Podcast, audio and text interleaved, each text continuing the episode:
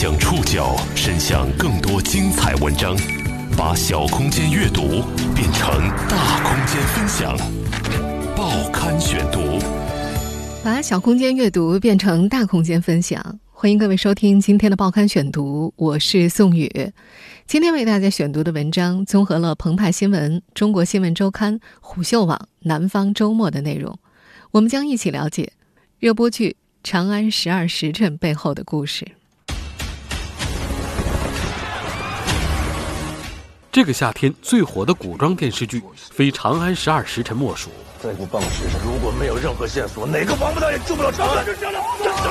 他不仅带火了一众演员，也带火了大众对唐朝文化、服饰、社会风俗的讨论。《长安十二时辰》为什么能火？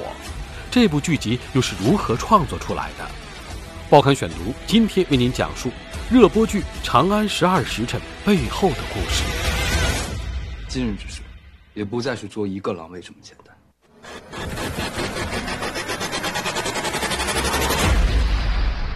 古装电视剧《长安十二时辰》火了。这部剧自从六月二十七号静悄悄的上线之后，就凭借类似美剧的紧凑剧情、可圈可点的服饰、化妆和道具，成了网友们口中的良心国剧。播出第二天，就在豆瓣网拿下了八点八分的高分。剧集播出过半之后，依然维持了相对较高的美誉度，无数人盛赞它还原了人们心中的盛唐气象。目前在豆瓣网上已经有超过十三万网友为他打了分，评分比开播略有下滑，八点六分，但这在国产剧当中已经算得上是绝对的高分了。《长安十二时辰》讲述了一个发生在唐朝长安城一天之内的反恐故事，改编自马伯庸的同名小说。天宝二年九月初，狼卫首领及其部下悉数在西域失去踪迹，恐有大乱。上元节前夕。突厥狼卫欲使长安城陷入混乱，吉安司司臣李泌联手死囚张小庆，在十二时辰之内拯救长安。我办事儿不讲规矩。这个以盛唐为背景的二十四小时反恐故事，并不是切实发生过的历史，它来源于虚构的小说。这也就是我们在节目一开头就强调《长安十二时辰》是古装剧而不是历史剧的重要原因。但是它的虚构。又是以现实为基础的，长安城一百零八方的格局的确存在。张小敬、李泌以及贺知章、岑参、王忠嗣等人都有历史可考。当然，在播出的剧集当中呢，李泌和贺知章等人的名字都做了一定的修改。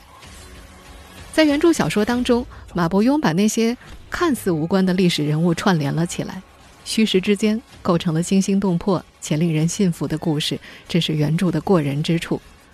而正在播出的电视剧，则忠于原著的情节，最大程度还原小说展现的丰富历史细节，也成为这部剧爆红的原因之一。从剧集开播不久，就有听友催我们来聊一聊这部剧。那么今天的报刊选读呢，就和大家来说说这部剧的幕后故事。经常听节目的朋友应该知道，我是一个反剧透党，所以今天这期节目，我依然会尽量避免剧透。《长安十二时辰》的热播带火了一众演员，也带火了对唐朝文化、服饰、社会风俗的讨论。当然，还带火了原著作者马伯庸。这位外界口中的文字鬼才是怎么创作出这部小说的？报刊选读继续播出热播剧《长安十二时辰》背后的故事。《长安十二时辰》的原著小说完成于二零一六年，那是。马伯庸从工作近十年的外企辞职，全职写作后的第一部长篇小说。他此前的作品《风起陇西》《古董局中局》已经为他积累了很多热心的读者。他的作品被外界叫做考据型悬疑文学，这种风格也在《长安十二时辰》当中得以延续。对于文字，马伯庸仿佛有一种很奇特的能力。他常常能够将一个线索拓展为一整个小说世界。《长安十二时辰》的由来就始于二零一五年他在知乎上看到的一个提问：如果你来给《刺客信条》写剧情，你会把背景设定在哪儿？马伯庸的答案是盛唐的长安城。他脑补了简单的画面，用键盘敲下了几千字的片段。一个死囚、老百姓都参与其中的传奇故事，在天宝三年上元节的十二时辰内徐徐展开。这个主角为李白的故事，而后获得了近两万的点赞。关于长安十二时辰的灵感就这样保留了下来。可是，等到真正动笔的时候，马伯庸才发现，最大的挑战，还不是故事编织或者人物的塑造，而是对那个时代生活细节的精准描摹。唐朝人怎么喝茶，怎么吃饭，哪里如厕，甚至唐朝的下水道是什么走向，隔水的栏杆又是什么形制的，要描摹的其实是一整个世界，无论写的多么细致，都不嫌多。他特意跑到西安去实地考察，希望可以距离那个真正的长安城更加近一点。他还翻了大量的资料，包括各种关于唐朝的史书、唐人笔记、唐传奇。他还在知网上下了一大堆专题论文和考古报告，花了不少钱。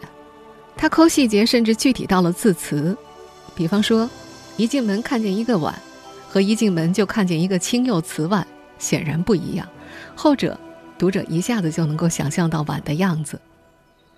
就这样，收集资料加上写，前后花了大概一年。在他近乎强迫症般的写作方式之下，人们最终看到了徐鹤子的衣裙高髻。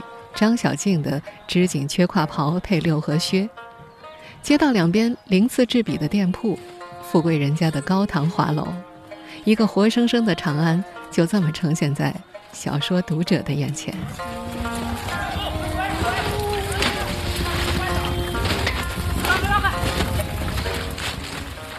小说里设定的年份是盛唐天宝三年。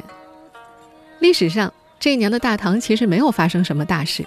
在马无庸这位小说作家看来，越是平凡的年份，越能够凸显出故事性，也给了作家发挥的空间。于是，在小说里，长安城差点就发生了惊天动地的大事，但是阴谋被及时拆穿，日常生活得以继续。马伯庸不止一次在接受采访的时候说过，美剧对他的影响很大。他写《长安十二时辰》的时候，就想写出美剧的节奏感。那部很火的美剧《二十四小时》也给他带来了灵感，一天一夜发生在古代城市里的故事，也是马伯庸给自己的挑战。在小说最初的设想里，他曾经想让李白出现在这二十四小时的长安城内，可是他翻阅资料发现，李太白那会儿真的不在长安，他在山东旅游呢。他一度觉得很可惜，但是后来想想也对，这个人物实在太大了，搁在这儿的话会抢戏。在接受南方周末采访的时候，谈到这部小说的成功，马伯庸说：“历史上发生什么事就是什么事，这不能改，这是钉子。钉子钉好了，就要研究这几个钉子之间怎么跑过去，这就可以发挥。”他说：“归根到底，还是要读更多的资料，掌握好当时的社会逻辑，这样写出来才会让人觉得跟真的一样。”如今《长安十二时辰》还在热播当中，马伯庸的人气也跟着飙升。他偶尔会觉得有些不太适应，老是有人跟他讨论剧情，他的微博评论里也总是挤满了探讨细节的热心粉丝，问题问的是千奇百怪。他拿钱钟书先生的一句话打趣：“觉得鸡蛋好吃就去吃啊，关心下蛋的母鸡干嘛？”所以在他看来，大家不用太关心他这个作者，只要小说剧集好看就行了。丝丝入扣的原著小说是剧集成功的前提，但文学创作和影视剧毕竟是两种体系。在电视剧拍摄过程中，马伯庸只负责把分内工作做好，提供好的人物关系，接下来让专业团队完成转化过程。在他看来，这样往往会有惊喜。报刊选读继续播出热播剧《长安十二时辰》背后的故事。《长安十二时辰》播出之后，导演曹盾陷入了忙碌。他要盯着播出，要从各种渠道接受观众的反馈，还要继续做后期，也就是播出之前的片子校对。另外，还要接受各路媒体的采访。同时，他还在筹备一部现代剧，做案头工作、见演员、选角色。他的十二时辰被工作安排的明明白白的。曹盾第一次拿到《长安十二时辰》的小说，是制片人梁超发给他看的前七章。当时他正在《海上牧云记》的剧组，刚从新疆转景到象山。当时马伯庸的原著小说还没有出版，他看完前几章就决定要改编这部剧。魔幻题材的《九州海上牧云记》聊的都是天下王朝，而《长安十二时辰》则是关于黎民百姓的故事。他是西安人。一直很羡慕电视剧《白鹿原》的导演刘静能够拍自己家乡的故事，他也希望能够拍普通人的故事，拍家乡的故事，因为更加接近我们自己。那时他不仅拜托制片人去游说，还亲自登门和马伯庸聊想法，把自己对于小说故事的理解和剧本的改编思路全盘托出。最终，他拿下了剧本。从六月至今，电视剧播出之后，观众的赞美。让他深受鼓舞。从去年六月杀青到今年六月播出，他感觉这场考试终于交上了答卷。至于成绩如何，交由观众来评判。其实，早在《长安十二时辰》开播之前，有大量的观众对于曹盾能不能拍好一部长篇古装剧持怀疑态度。毕竟，两年前的《海上牧云记》。观众仍然记得被闪回多、节奏慢、集数长支配的恐惧。那部东方魔幻剧是国产剧新类型里的一次大胆探索，优点和缺点都非常的突出。和我们前面提到的作家马伯庸一样，曹盾也是个细节控。他在接受南方周末采访的时候解释，他希望展现细节，所以他的前作《海上牧云记》的体量就越来越大。很多人物的情感脉络都展开了。《海上牧云记》播出之后，虽然争议颇多，但曹盾依然被捧作国内目前最好的古装剧导演。时过境迁，面对当年好坏参半的观众反馈，曹盾在接受《中国新闻周刊》采访的时候说：“那部剧是特殊时期的特殊产物，但他对于自己来说也是一个成长的过程。他觉得有些东西。”不去吃这个亏，就不会长这个痣。在他看来，那个亏吃了可能是好事。他表示要认真的对待观众的反馈，而不是闭门造车。尽管这么说，但《长安十二时辰》依然延续了和《海上牧云记》类似的风格。看过原著小说的观众一定能发现，剧中许多配角变得更加立体，故事的枝蔓也丰富了起来。而这部电视剧的总集数也经历了从四十八集到六十集，而后再回到四十八集的过程。一座城市二十四小时里发生的故事拍成四十八集的电视剧，难免会让人担心拖沓。随着剧集播出过半，赞美者众，吐槽者当然也不在少数。在曹盾看来，不管说什么，只要参与讨论，就是一件值得庆幸的事情。他觉得。有时批评不代表攻击，而是一种爱之深责之切的表现。观众苦滤镜剧久矣，在这个时候出现一部制作精良且史实考究的古装悬疑剧，把观众的眼球抓住，也在情理之中。对于导演来说，能够被大家讨论，就是一种无形的赞誉。电影画质、场景考究、节奏紧凑等。这些在优质美剧中的特点，如今在《长安十二时辰》上显现。人们也频频把《长安十二时辰》和美剧《二十四小时》相比较，寄予前者中国影视工业化开端的厚望。但剧集的创作人员却说，如果按照工业化的流程去制作，可能就没有今天的《长安十二时辰》了。报刊选读继续播出热播剧《长安十二时辰》背后的故事。导演曹盾说：“艺术是自由的，他们在创作的时候不会考虑那么多，创作也不应该被那些条条框框所限制。”而这部电视剧的服化道好评如潮，所对应的是剧组前期近十四个月的筹备，收集资料、考证文献、将文献的残片画出来、寻找色卡，把已经黑化的颜色恢复到它崭新时期的模样。诸如此类的事情，花费的时间是拍摄时间的一倍。制片人梁超在接受南方周末采访的时候说：“这部剧投资数亿，超过七成都是用于制作的。连同群众演员在内，所有演员的服装都是由剧组亲自制作，包括织布、印染花纹等等。选景的时候，剧组按照惯例去全国各地的景区参观，把所有的古装景点都看过一遍，发现都不合适。皇宫景点很多，但剧情不太需要。横店倒是有街道，但大多都是明清朝代建筑风格的。同样盛唐主题的《妖猫传》《襄阳唐城》，气质却不相符合，其色彩呈现出的城市气质偏魔幻，和《长安十二时辰》需要展现的市井生活的烟火气全然不同。这是曹盾口中最困难的时候。最终，《海上牧云记》的拍摄地宁波象山影视基地主动请缨，把导演张纪中当年拍摄《天龙八部》的布景拆掉了一部分，生生挤出了七十亩空地，给曹盾拍《长安十二时辰》。也是在这七十亩地上，剧组搭建了一座唐城，还原了小说里规整的长安一百零八方。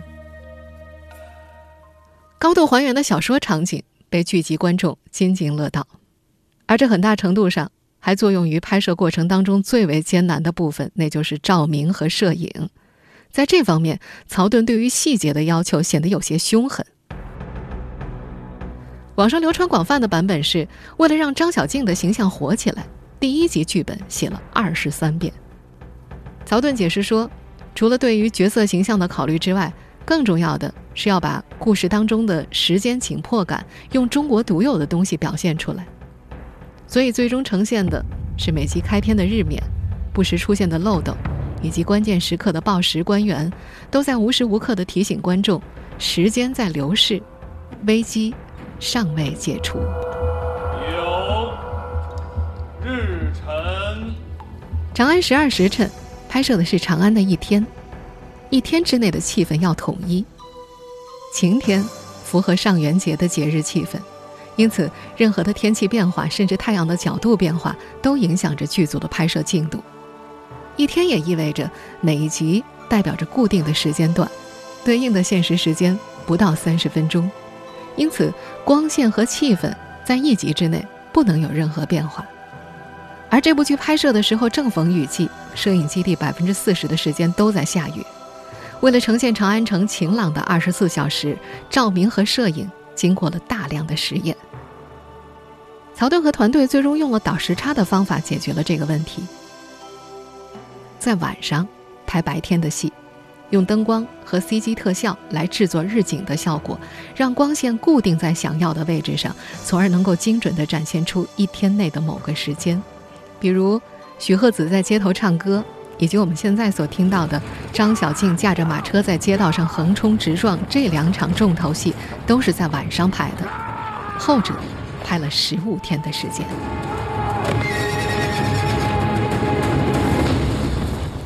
曹盾对于细节的把控还不止于此，《长安十二时辰》里，穿着初唐风格服饰的老人，携带隋朝道具的路人随处可见。他觉得这才是真实的人和他们真实的生活，只有在这种真实的空间和时间下发生在人身上的事情才是合理的。虽然是一部悬疑剧，但是曹盾从一开始就按照动作戏给演员定了标准。他说：“如果不提这个要求的话，很多动作戏就只能够靠剪接完成。但他一上来就说要拍长镜头，这就得演员自己去完成。他的想法是把标准提高，演员就会主动参加训练。演员的敬业精神加持真实场景，这样拍摄到的内容才会得到观众的认可。拍摄打戏的时候，他更加倾向于演员亲身肉搏。他说，就算演员不会打得像替身那么好，相比之下还会显得笨拙。”但是这些笨拙正是真实的体现。这部剧拍摄了七个多月，大部分主创都在高压下工作，打斗真刀真枪，演员常常被盔甲和刀剑鳞片刮伤，哭是常有的事儿。报刊选读继续播出热播剧《长安十二时辰》背后的故事。嗯谁骗你了？是我。我们现在听到的这个片段是扮演女婢弹琴的热依扎，为了救剧中的张小静，被迫在热铁板上起舞的一段戏。我本是李泌的婢女，今日我办案之时，与张小静无间相处，见他大义救人，英勇无匹，便对他纵深男女情谊。在出演《长安十二时辰》那段时间，热依扎睡不好，也吃不下。故事发生在一天里，人物在拍摄期间要始终维持紧迫的状态。他总觉得自己演得不好。一个长镜头，他说完大段台词，导演曹盾就提醒他不要像是在播报。他转身离开现场，躲在没人的角落里大哭。他甚至一度觉得大家都好，你不好，你就是掉链子。在拍摄剧集的七个多月时间里，大部分主创都在高压下工作，打斗、真刀真枪，演员常常被盔甲和刀剑的鳞片刮伤。主演雷佳音的动作戏强度极高，经纪人每次来剧组探班都会哭。时间紧，任务重，如果演员的表演达不到要求怎么办呢？曹盾的方法是跟演员交流各自对角色的理解，帮助演员相信角色。他称赞雷佳音彪悍。雷佳音饰演的张小静，十年西域兵，九年不良帅，对演员的体力和演技都有极高的要求。在雷佳音成为张小静的两百一十七天里，所有的武打戏和爆破戏，尽量都是自己亲身上阵的。曹盾说，他一度怀疑雷佳音是不是能活着拍完这部戏。他觉得雷佳音实在是太强大了。扮演谭琪的热依扎之前跟曹盾合作过电视剧《九州海上牧云记》，在那部戏里，他只有两集半的戏份，但是剧本是专门邮寄过去的，纸质的全本。他读完自己的那部分，发现这个导演不一般，他太细了，太知道演员的感觉了，非常尊重别人。剧组也讲效率，戏份说好十五天完成，不多不少的拍完。热依扎性情直率，以前拍戏的时候，偶尔提醒工作人员，反倒被对方抱怨。导演都没说，你为什么提出来？曹盾的剧组相反，连化妆师都是，化妆师追着他，姐，求你再给我补一下。剧组聚会的时候，热依扎忍不住询问，为什么组里的配合度和专业度会这么高？制片人梁超回应，百分之九十的人都特别好，另外百分之十就算不好。也不敢不好。曹盾在片场几乎不发脾气，他的性格跟外表形成了有趣的反差。在扮演李泌的易烊千玺看来，曹盾虽然看起来很凶，但其实特别平易近人。曹盾干过剧组的各个行当，他能够理解每个职业的难度，能够帮他们解决问题。他说：“生气没有用，生气不能解决问题。他们就是一个非常欢乐的剧组。”老少无禁忌，不包括群众演员。长安十二时辰剧组的日常工作人员超过一千人。曹盾说，他已经连续五六年没有在北京过过年了，都是在剧组。剧组过年特别热闹。他们在象山过年的时候，一千多人一块吃饭，他都不知道自己剧组怎么会有这么多人。第一次看见所有人坐在一块儿，吓自己一跳。嘿，怎么来这么多人？都哪儿来的？这些幕后工作人员的名字全部都出现在了片尾的字幕里。曹盾向播出平台争取，正片播完之后，观众需要手动跳过片尾的字幕，改掉了从前自动跳过片尾的设置。他看重每个工作人员的付出，他觉得中国电视剧不播字幕是一个特别不对的事情。他觉得每个参与者的背后都是一个家庭，他希望他的亲人知道自己在干什么。父母看到孩子的名字在字幕上，这就是荣耀，也是骄傲。要把这个东西给人家，不能因为他是一个小小的工作人员就忽略他。为了让观众的注意力能够多一点停留在片尾的字幕上，曹盾的方法是把片尾音乐做好，让观众不觉得枯燥。看剧的朋友不妨留心一下，这部剧的片尾曲和其他国产电视剧固定某首片尾曲不太一样，基本上。几集，就会有一个变化。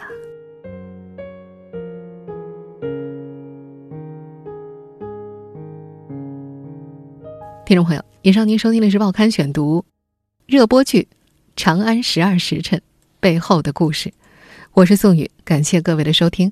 今天节目内容综合了澎湃新闻。中国新闻周刊、虎嗅网、南方周末的内容。收听节目复播，您可以关注“报刊选读”的公众微信号“宋宇的报刊选读”。我们下期节目时间再见。